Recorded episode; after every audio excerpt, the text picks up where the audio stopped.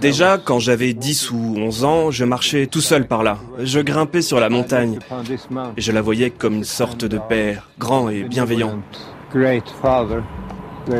Il y a une forme d'équilibre dans ce paysage, sur cette grande et superbe montagne qui semble avoir une si forte personnalité. Alors pour moi, elle était vivante. Et du coup, je me suis décidé.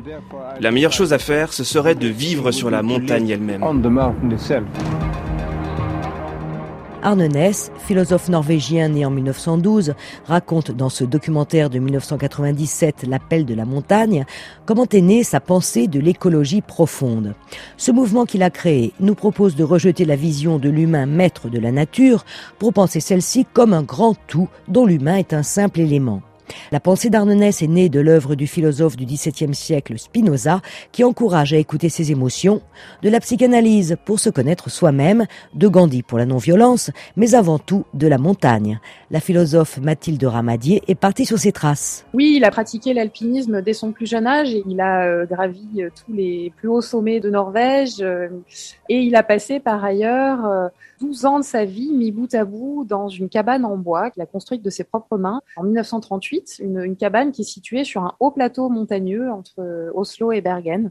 Et c'est là qu'il se réfugiait pour euh, penser, pour écrire, pour euh, observer le monde puisqu'il disait euh, que depuis ce haut plateau montagneux, il avait un point de vue idéal sur l'être humain, idéal parce qu'il pouvait prendre suffisamment de recul, se mettre en retrait et avoir un peu plus de profondeur dans son champ de vision et dans sa pensée. La diversité augmente les potentialités de survie, les chances de développement de nouveaux modes de vie, la richesse des formes de vie.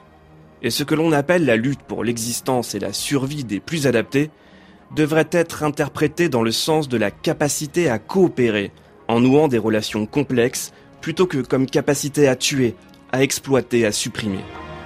Professeur de philosophie à l'université d'Oslo, Arne Ness quitte son poste en 1969 pour se consacrer au militantisme écologique et il publie en 1973 l'article fondateur qui pose les bases de l'écologie profonde par opposition à l'écologie superficielle qui traite les effets de la pollution sans s'attaquer à ses causes. Mathilde Ramadier. Oui, cette écologie profonde, elle, comporte huit points qui sont fondamentaux, mais pour autant, ce ne sont pas des, directives euh, à appliquer. Hein. ce sont plutôt des processus en fait euh, qu'on peut saisir chacun pour s'en inspirer au quotidien, pour passer à l'action.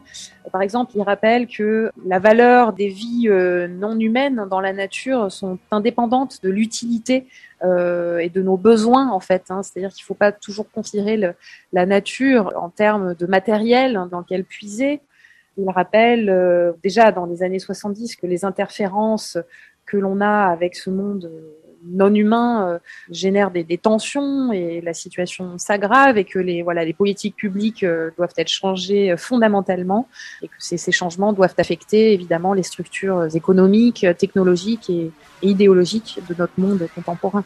Arne Ness, le philosophe pacifiste qui prônait une écologie joyeuse, décédera en 2009, mais sa pensée est toujours vivante dans les mouvements écologistes d'aujourd'hui.